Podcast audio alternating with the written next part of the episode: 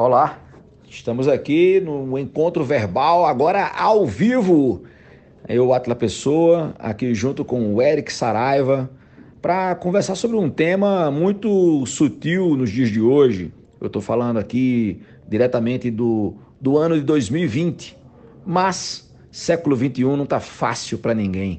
Então, dias de hoje, meu papo com o Eric é sobre o século 20 né? Estamos em 2020, mas ainda temos muito do século 20 dentro de nós.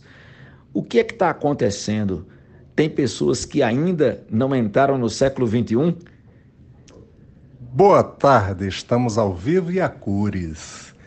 Boa pergunta essa. Eu diria que tem gente que ainda está no século XIX, XVIII e não se deu conta que precisa se transformar mudando os hábitos, pensamentos, ações para a realidade em que vivemos, um mundo globalizado, cheio de desafios, que nos provoca a cada minuto a reflexão, a mudança de hábitos, de pensamentos, principalmente para que a gente consiga vencer esses obstáculos que em algumas das vezes nós nem conhecemos quais são.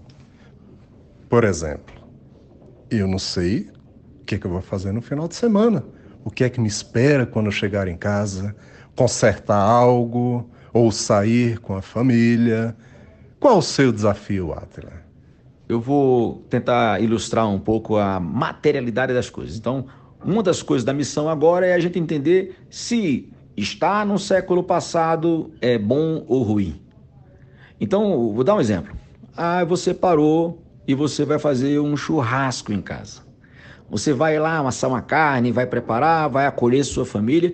Qual é a diferença de fazer isso em pleno século 21 e fazer isso lá no tempo das cavernas, 300 mil anos atrás, quando nós estávamos aí descobrindo aí a oportunidade de dominar o fogo? Não é? Imagina como a situação continua nos nossos dias. Nós que, a maioria, utilizamos veículos, transportes, a maioria delas foi descoberta ainda no século XIX e a maioria desenvolvida no século XX. E, no entanto, continuamos usando até hoje. Não estamos ainda voando nos discos voadores, apesar dos drones. Então, tem várias coisas no nosso dia a dia que ainda estão presos em hábitos do passado. São coisas. O que o Eric destacou aqui, e eu repito, é: e dentro de nós? E as nossas atitudes, como ficam? Hoje é a segunda pessoa que comenta comigo sobre fazer um churrasco. Ou oh, me deu água na boca novamente.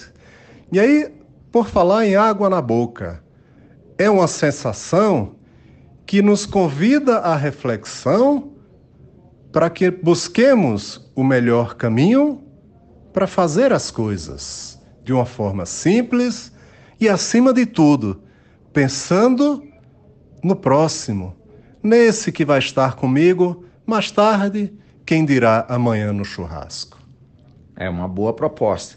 Então, só para a gente fechar um pouquinho e a gente encerrar esse encontro verbal com uma reflexão é o que é que nós estamos fazendo agora, conscientes, século 21, visão de futuro, melhorar a qualidade de vida, melhorar a estrutura de nossas casas, de nossas famílias, do que, que nós fazemos, melhorar a qualidade do nosso produto, melhorar a qualidade da entrega, o que conhecemos, é, o que de fato colocamos em prática e, mais do que tudo, o que estamos deixando para trás.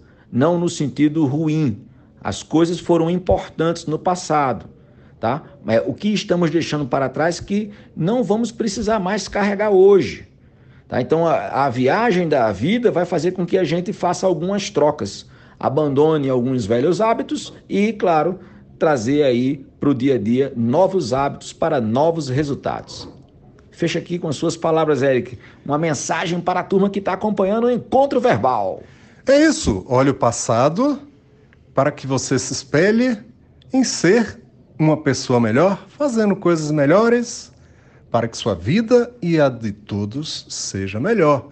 É isso aí. Bom encontro esse e o próximo será ainda melhor. Tchau. um feliz futuro presente para você.